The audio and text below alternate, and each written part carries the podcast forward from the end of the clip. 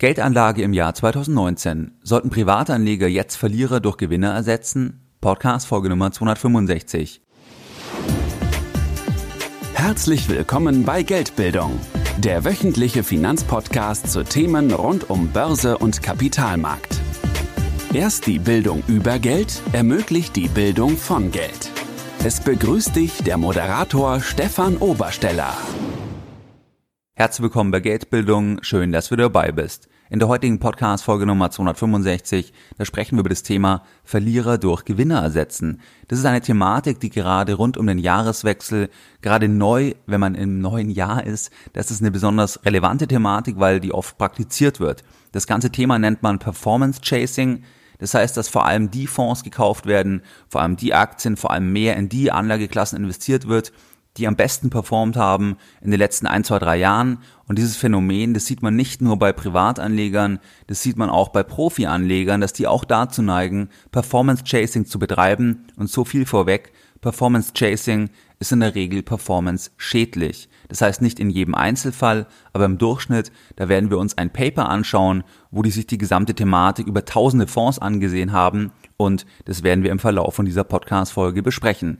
Wenn wir uns jetzt ansehen, das Jahr 2018, das heißt einfach als Beispiel, das heißt, wenn du die Podcast-Folge in ein paar Jahren hörst, dann gilt das Thema nach wie vor, weil Performance Chasing kein neues Phänomen ist. Das heißt, wenn wir uns 2018 ansehen, dann könnte ein Anleger beispielsweise sagen, oh, ähm, europäische Aktien, das war jetzt 2018 noch schlechter gegenüber beispielsweise US-Aktien. Das heißt, in 2018, da sind ja alle wesentlichen Aktienmärkte, alle wesentlichen Aktienindizes gefallen, aber unterschiedlich stark gefallen. Jetzt könnte ein Anleger, der Performance Chasing betreibt, der könnte sagen, obwohl ich eigentlich langfristig beispielsweise auch als Beimischung in europäische Aktien investieren wollte, verkaufe ich die jetzt, weil ich sage, also das kann jetzt sein eine Einzelaktie, das kann sein einen aktiven europäischen Aktienfonds, das kann sein ein Index für europäische Aktien, was auch immer. Aber in diesem Segment, ich sage jetzt, das Ganze war jetzt schlechter gegenüber anderen.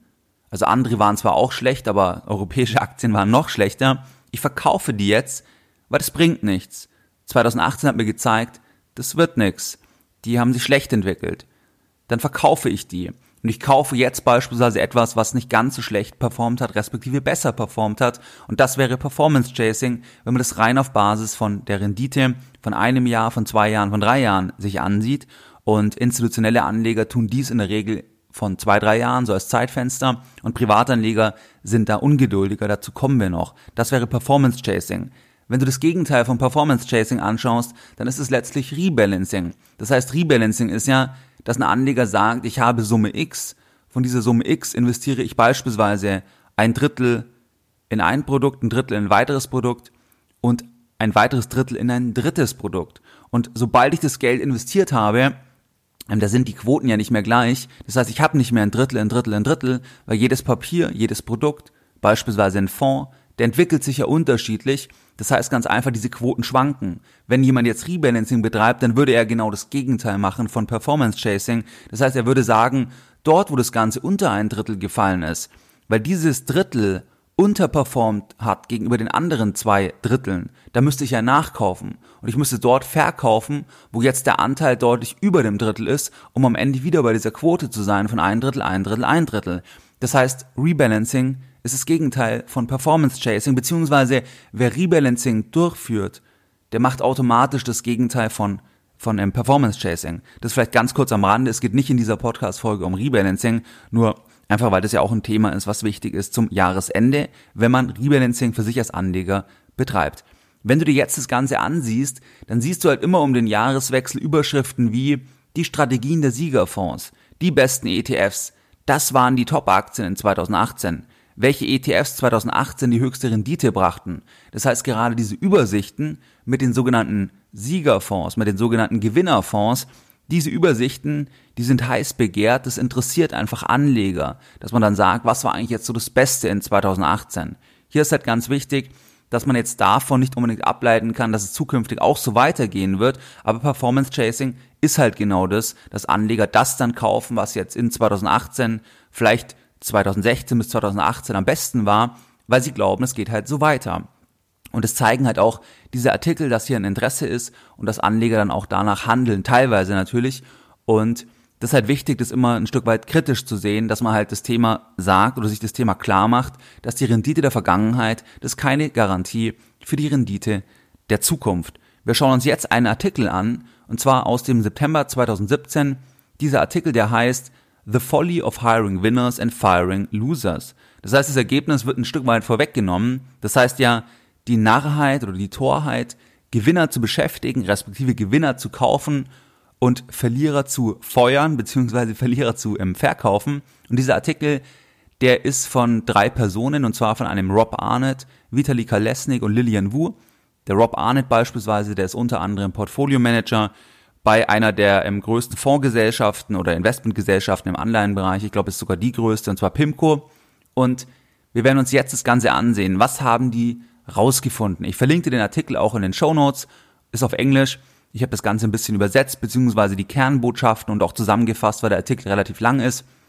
Und das starten wir jetzt oder das schauen wir uns jetzt gemeinsam an.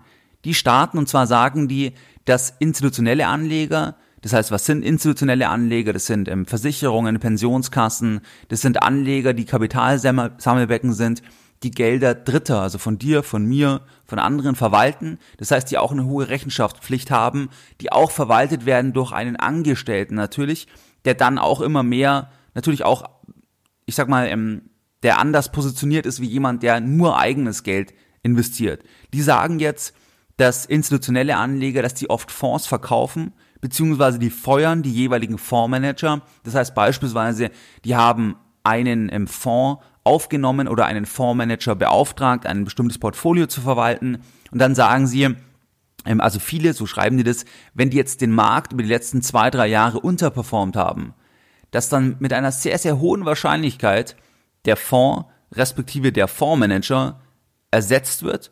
Und jetzt die Frage, mit was wird der ersetzt? Also der wird verkauft, weil einfach die Performance in den letzten zwei, drei Jahren schlecht war, weil dann natürlich auch eine Art Rechtfertigungsdruck aufkommt. Und jetzt wird der Fonds verkauft, beziehungsweise der Fondsmanager ausgetauscht. Und der wird ausgetauscht, Natürlich nicht durch Fonds, die jetzt auch schlecht gelaufen sind, sondern vor allem durch Fonds, die natürlich eine imposante Rendite hingelegt haben. Das heißt durch Siegerfonds. Das schreiben die mit einer hohen Wahrscheinlichkeit wird das Ganze ausgetauscht durch Siegerfonds, durch solche Fonds, die auf ein kurzes Zeitfenster die letzten zwei, drei Jahre den Markt outperformt haben. Warum machen die das? Die machen das natürlich in der Tendenz im Durchschnitt, weil es eine intuitive und komfortable Strategie ist. Das heißt, es klingt doch intuitiv zu sagen, ich verkaufe jetzt das, was nicht funktioniert hat und ich kaufe jetzt das, was funktioniert hat. Die haben es ja gezeigt, dass es funktioniert. Es hat ja bei den Siegerfonds geklappt im letzten Jahr, in den letzten zwei, drei Jahren. Also mache ich mehr von dem, was funktioniert und weniger von dem, was nicht funktioniert. Es ist also intuitiv, es ist auch komfortabel im Sinne, dass natürlich auch hier, wenn Rechenschaft abgelegt wird, dass man sagen kann, wir kaufen das, weil die haben gezeigt, dass sie es können. Und ich kann ja nur, das ist ja auch ganz wichtig, ich kann ja nur im Anlagebereich ähm, sagen, in der Vergangenheit, da haben die das gezeigt. Und jetzt halt annehmen, dass sie es deswegen, weil sie es eben jetzt in der Vergangenheit gezeigt haben, sei es jetzt ein Markt, also ein ETF auf einen Markt beispielsweise, oder ein aktiver Fonds mit einem aktiven Fondsmanager. Das heißt, ich kann ja nur diese Vergangenheit als Begründung heranziehen für die Zukunft, weil keiner ja die Glaskugel hat. Das ist der erste Punkt, warum es gemacht wird. Der zweite Punkt, das ist natürlich im Menschen angelegt. Das heißt, wir versuchen ja das zu vermeiden, was uns Schmerzen bereitet. Und im finanziellen Bereich, was macht uns Schmerzen? Das sind natürlich Verluste. Und wenn wir jetzt irgendeinen Fonds haben oder eine Aktie, egal was, was zwei, drei Jahre überhaupt nicht performt hat, wie das hier bei institutionellen Anlegern der Fall ist oder was als Zeitfenster beschrieben wird, dann versucht man da rauszugehen, Schmerz zu vermeiden und das zu machen, was eher Freude bereitet. Und die Freude leiten wir halt ab aus der vergangenen Performance und kaufen dann eher solche Siegerfonds. Das ist ein, ein weiterer Punkt. Und dann natürlich das Thema Aktivitätsbias. Das ist auch ganz wichtig. Es muss etwas getan werden. Wenn jetzt etwas nicht performt über zwei, drei Jahre, dann gibt's immer so eine Art Aktivitätsbias. Das ist ein Punkt von mir jetzt, der ist nicht im Artikel, aber das sehe ich oft. Das heißt, dass, dass man das Gefühl hat, ich muss jetzt was machen, ich muss jetzt für den Kunden etwas machen, weil der das erwartet, weil ich auch raus will aus diesem, ich kann nichts machen, aus diesem, sagen wir es mal, Ohnmachtsgefühl, dass ich der Börse, dem allgemeinen Markt ausgeliefert bin. Ich muss reagieren. Und das führt dann auch dazu, dass man halt dann das kombiniert mit dem ersten Punkt, intuitiv, ich kaufe das, was funktioniert hat, ich reagiere, ich mache etwas und kann dann sagen, wir haben uns jetzt neu positioniert, wir haben uns jetzt neu gut aufgestellt und jetzt passt das Ganze. Dann gibt es noch einen weiteren Aspekt, dass natürlich bei aktiven Fonds vor allem, dass dort natürlich angenommen wird, wenn der jetzt über zwei, drei Jahre sehr, sehr gut performt hat, dieser Fonds, der wirbt jetzt um neue Anlegergelder, der trifft sich jetzt mit dem, der beispielsweise viel Geld, also einen institutionellen Anleger, der im Gelder Dritter verwaltet, der sagt dann, okay, die Rendite war jetzt sehr, sehr gut.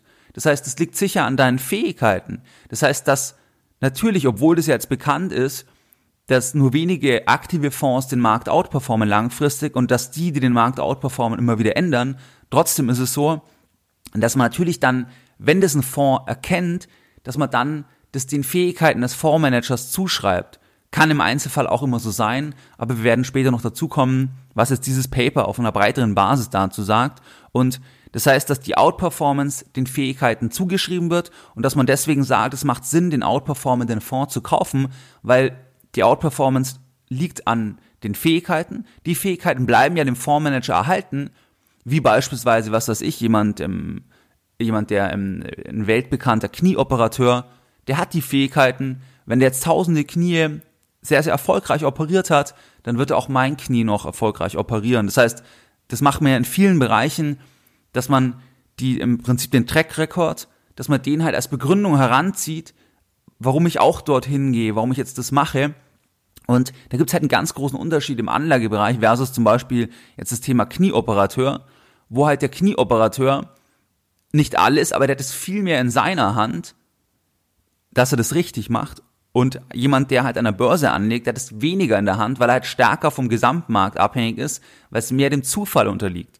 Das ist das Gefährliche, wenn wir dieses Intuitive, was wir in anderen Lebensbereichen anwenden, was da sehr, sehr wichtig ist, was sehr, sehr gut ist, wenn wir das einfach ohne Reflexion auf den Kapitalmarkt übertragen.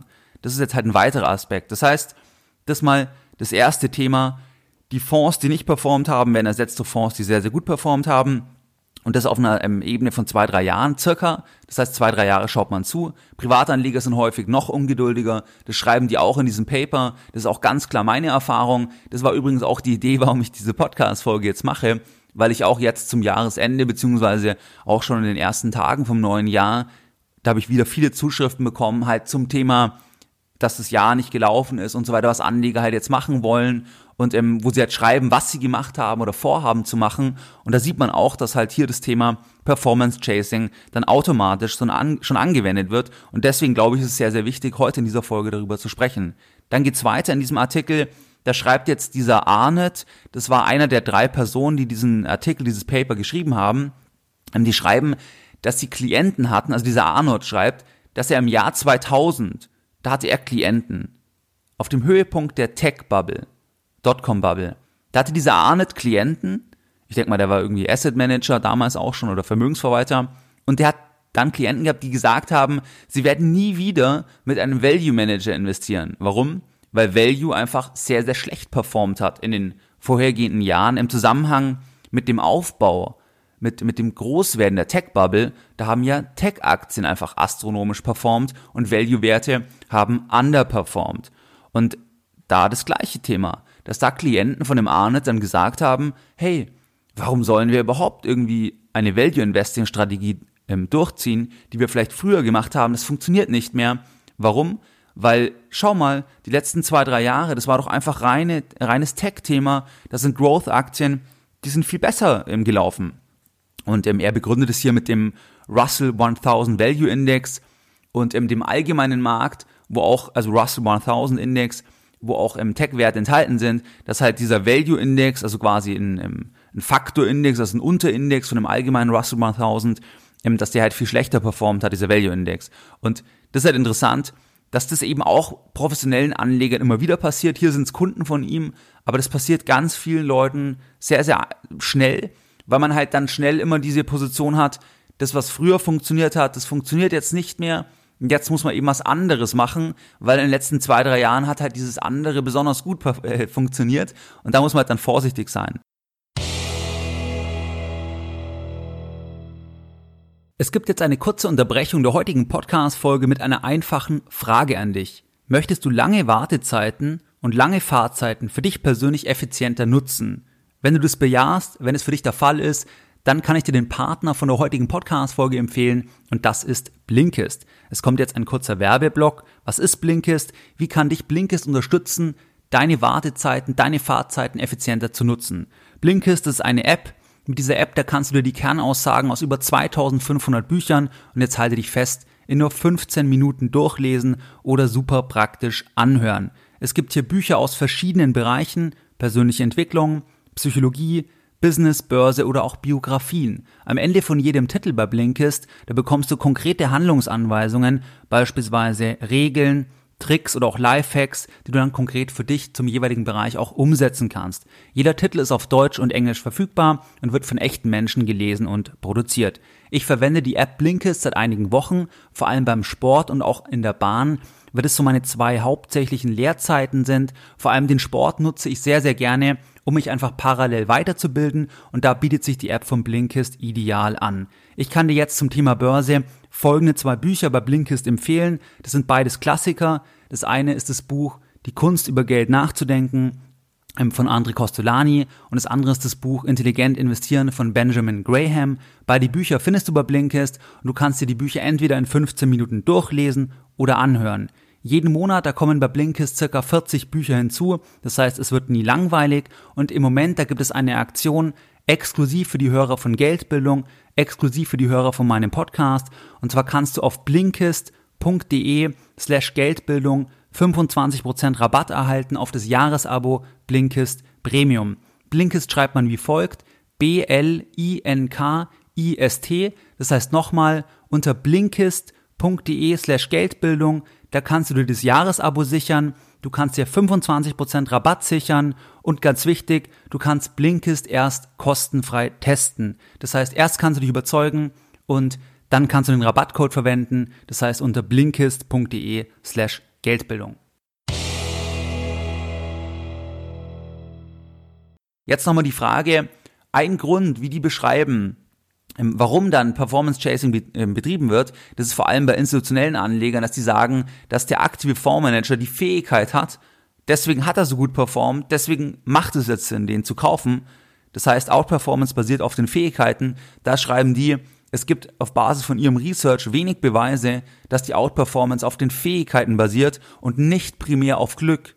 Das, was wir auch in diesem Podcast bei Geldbildung in den letzten Jahren immer wieder besprochen haben, da gibt es ja relativ viele Untersuchungen, dass einfach die Outperformance und die Fähigkeit, das, das, das ist, ähm, da ist die Korrelation gering. Es ist eher Glück, beziehungsweise auch statistisch muss es natürlich solche geben. Natürlich gibt es im Einzelfall Beispielen Warren Buffett über Jahrzehnte. Da gibt es immer auch Anleger, die das natürlich erfolgreich geschafft haben, also eine Outperformance konsistent generiert haben. Das ist aber die absolute Ausnahme. Und in den meisten Fällen, wenn man eben wir haben jetzt 2019, man sagt jetzt 2018 zum Beispiel, da gibt es einen Aktienfonds, der den Namen trägt von einem bekannten Börsenkommentator, der jetzt zum Beispiel in 2018 sehr gut performt hat. Das heißt, er hat eine positive, hohe einstellige Rendite generiert. Und wie hat er das gemacht?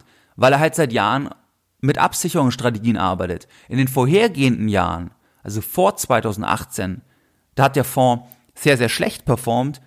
Da hat die Person viel Prügel einstecken müssen, weil eben die Öffentlichkeit gesagt hat, schau mal, der läuft nicht, der Fonds, weil man halt immer die Jahre, die einzelnen Jahre beurteilt. Das heißt, da hat sicher ähm, das Ganze, man, man darf es eh erstmal nicht auf wenige Jahre sehen, also auf ein Jahr bezogen, sondern muss auf lange Zeiträume sehen. Aber jetzt beispielsweise, also 2018 war die Rendite gut von diesem aktiven Fonds, von diesem Aktienfonds überwiegend, der Absicherungsstrategien einsetzt. Und jetzt ist es natürlich viel einfacher, für diesen Fonds Geld zu bekommen. Obwohl alles, was wir heute besprechen, das müsste jedem bekannt sein. Das heißt, dass man sagt, okay, 2018, die Absicherungsstrategien haben gut funktioniert. Aber ist es jetzt die Fähigkeit oder war das halt jetzt einfach, der Fonds setzt halt Absicherungsstrategien ein und jetzt war es halt in 2018 so. Es kann dabei sein, dass in den Folgejahren es wieder anders aussieht, dann äh, funktioniert es wieder nicht. Aber trotzdem ist es immer wieder so, dass dann erfolgreiche Fonds halt neues Geld einwerben können. Da werden wir später uns auch noch eine Aussage von Warren Buffett ansehen. Und das liegt in der Natur des Menschen aus den Gründen, die wir ja vorher gehört haben. Das wäre jetzt mal so ein Beispiel. Und jetzt die Frage, also es gibt wenig Beweise, dass die Outperformance auf Basis der Fähigkeiten erfolgt, sondern vor allem auf Glück.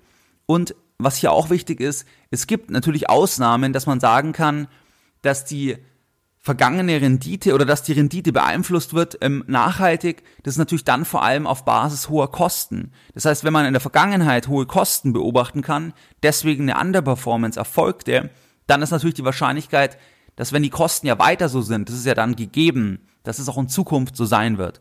Was die auch schreiben, natürlich sollte man jetzt im im vergangene Renditen nicht gänzlich ausblenden, das ist vollkommen klar. Natürlich sollte man sich das ansehen. Und das gilt ja auch immer nur im Durchschnitt. Das gilt nicht jetzt in jedem einzelnen Fall. Das ist ganz, ganz wichtig. Aber trotzdem ist es wichtig, diese Zusammenhänge zu kennen. Und was hier der Aspekt ist, dass natürlich die Bewertung entscheidend ist, beziehungsweise zu was führt das? Wenn man jetzt halt sagt, wir können wieder amerikanische Aktien, europäische Aktien anschauen. Man verkauft jetzt alle europäischen Aktien, wenn man sagt, amerikanische Aktien, die haben besser performt, dann ist es natürlich auch so, dass die Bewertung bei amerikanischen Aktien höher ist, wobei das muss man auch wieder differenziert sehen. Die Bewertung bei amerikanischen Aktien ist in der Regel höher, weil halt da ein höheres Wachstum erwartet wird, deswegen eine höhere Bewertung auch gerechtfertigt ist.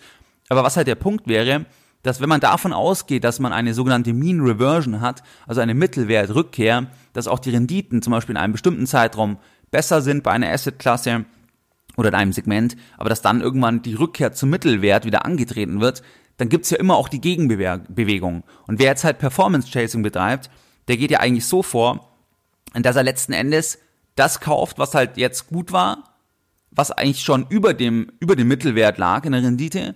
Und wenn halt diese Mean Reversion eintritt, dann, dann kauft das halt immer, wenn es zu hoch ist, so gesehen, weil es dann wieder zurückgeht, also zum Mittelwert zurücktendiert.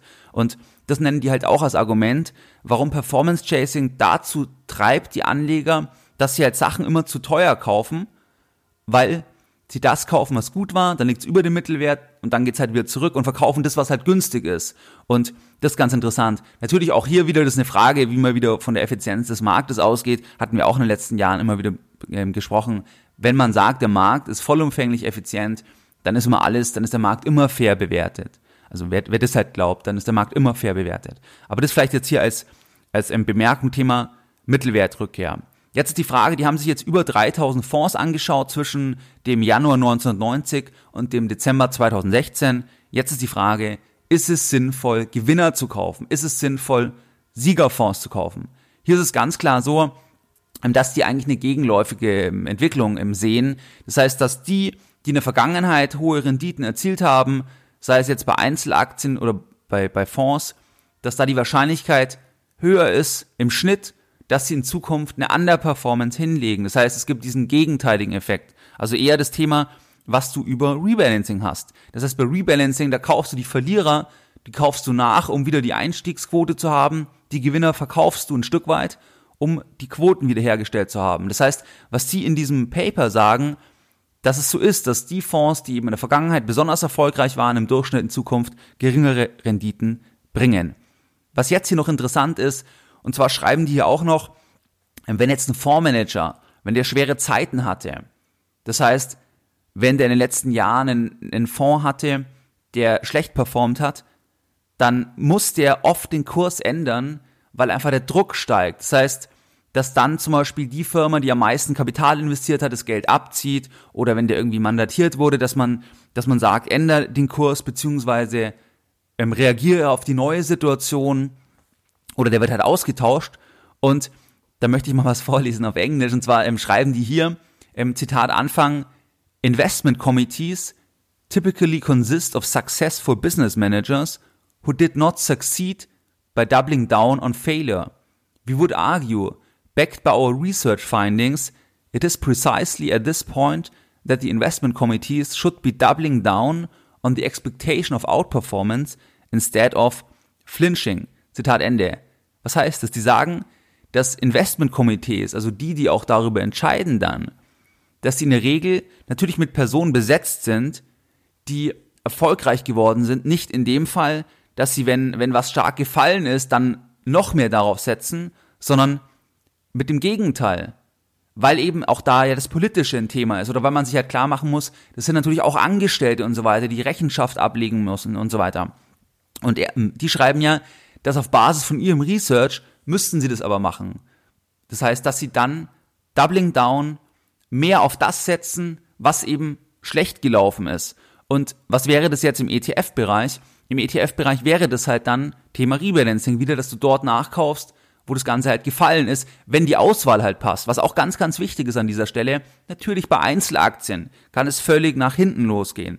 Energieversorger, europäische Bankaktien und so weiter. Wenn du da das Thema gemacht hättest, dass du die Verlierer immer weiter nachkaufst, dann ist es eine völlig andere Sache, weil du ein Einzelwerterisiko hast. Wenn du aber auf einen Markt setzt, breit, und jetzt ein bestimmtes Marktsegment, beispielsweise ähm, europäische Aktien oder was auch immer das Marktsegment ist oder zum Beispiel du sagst, ich glaube an die Faktoren und dann sind Value, ein Value ETF ist schlechter gelaufen, wenn du es machst.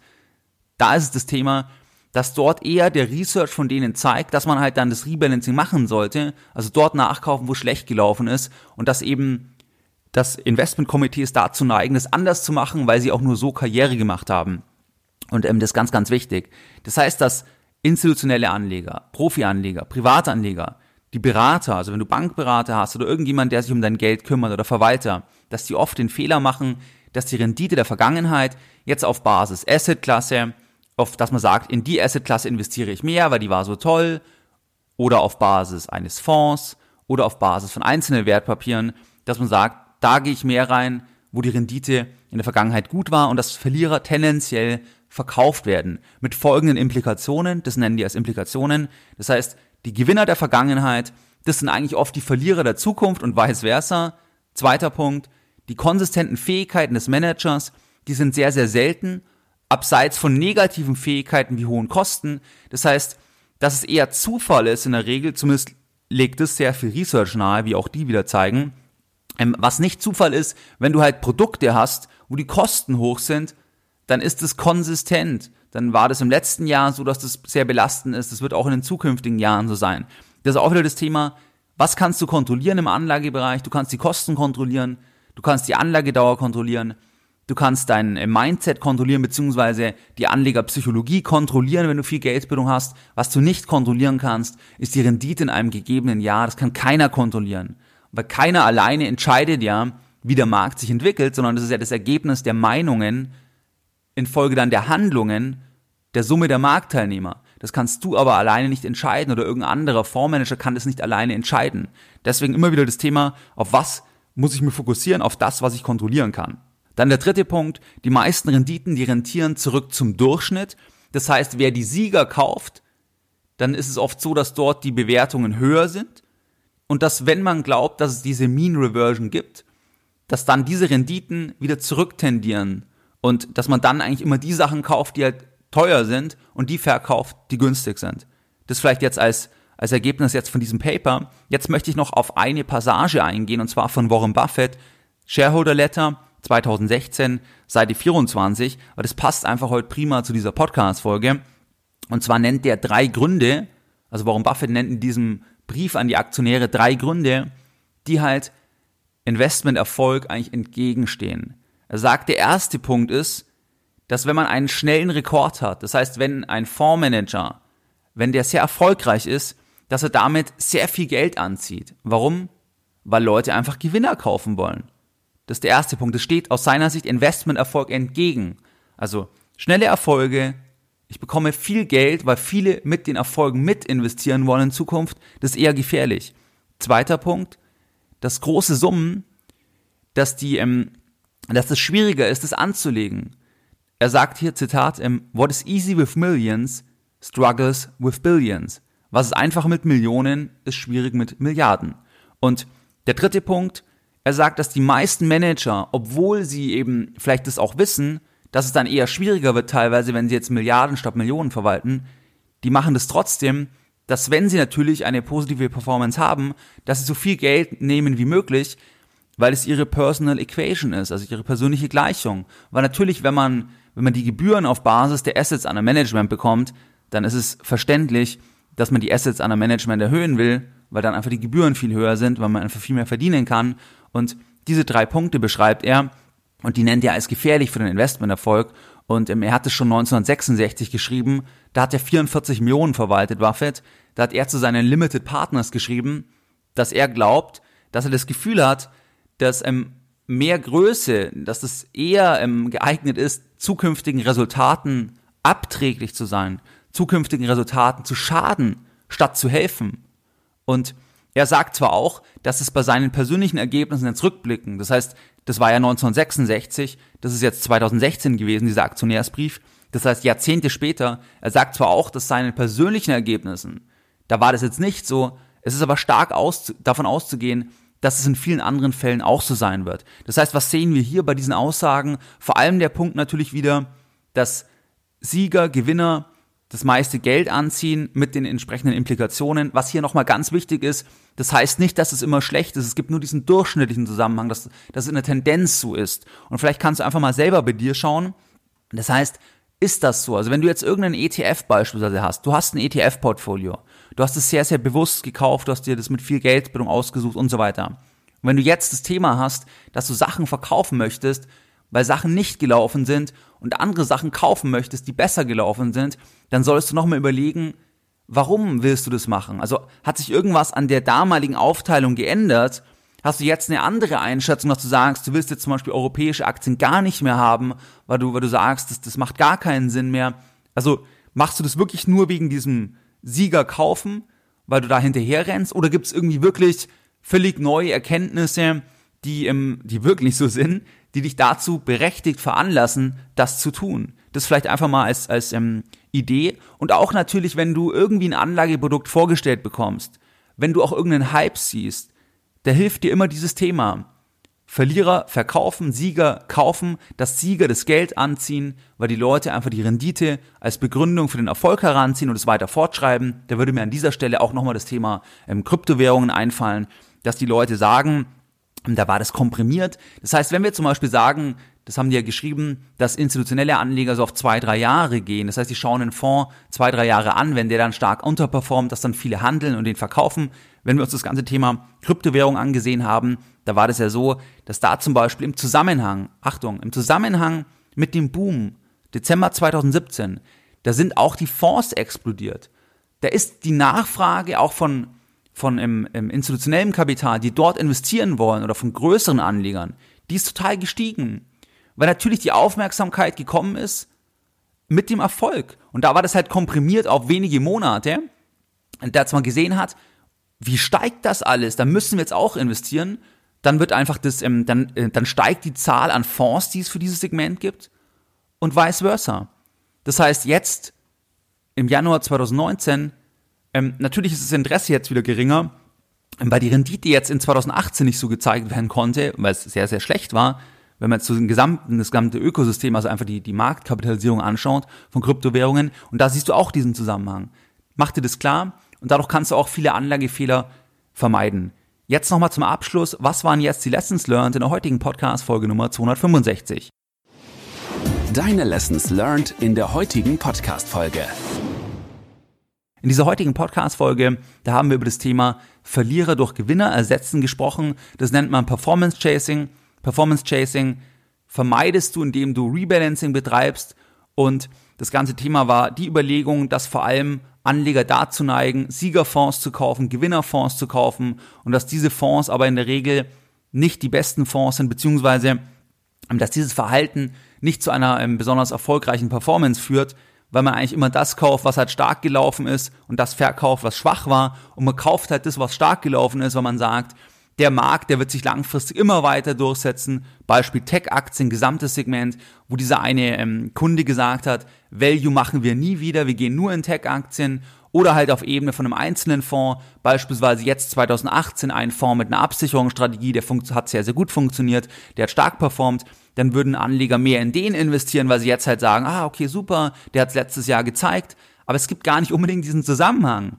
Es gibt gar nicht unbedingt diesen Zusammenhang, dass es, weil es jetzt in 2018 funktioniert hat, das, das sagt nichts über 2019 aus. Trotzdem oder handeln alle danach, weil wir das aus anderen Bereichen so kennen. Beispiel war ja ähm, Knieoperateur, der, der am erfolgreichsten ist, der die meisten Knie operiert hat, der die beste Reputation hat. Ja, da ist der Zusammenhang stark gegeben, dass es auch in Zukunft so sein wird, weil er das mehr kontrollieren kann. Beim Anlagebereich kann er aber viel weniger kontrollieren, der Fondsmanager oder der Anleger, ich jetzt als Anleger, du als Anleger, wir können viel weniger kontrollieren, weil wir vom Gesamtmarkt abhängig sind.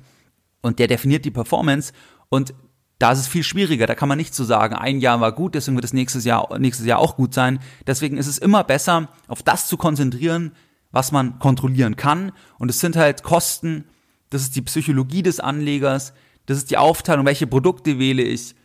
Das kann ich kontrollieren, aber ich kann nicht die Rendite in einem gegebenen Jahr kontrollieren. Und deswegen macht es auch nicht so viel Sinn, immer blind danach zu rennen, was jetzt der Siegerfonds war im Vorjahr.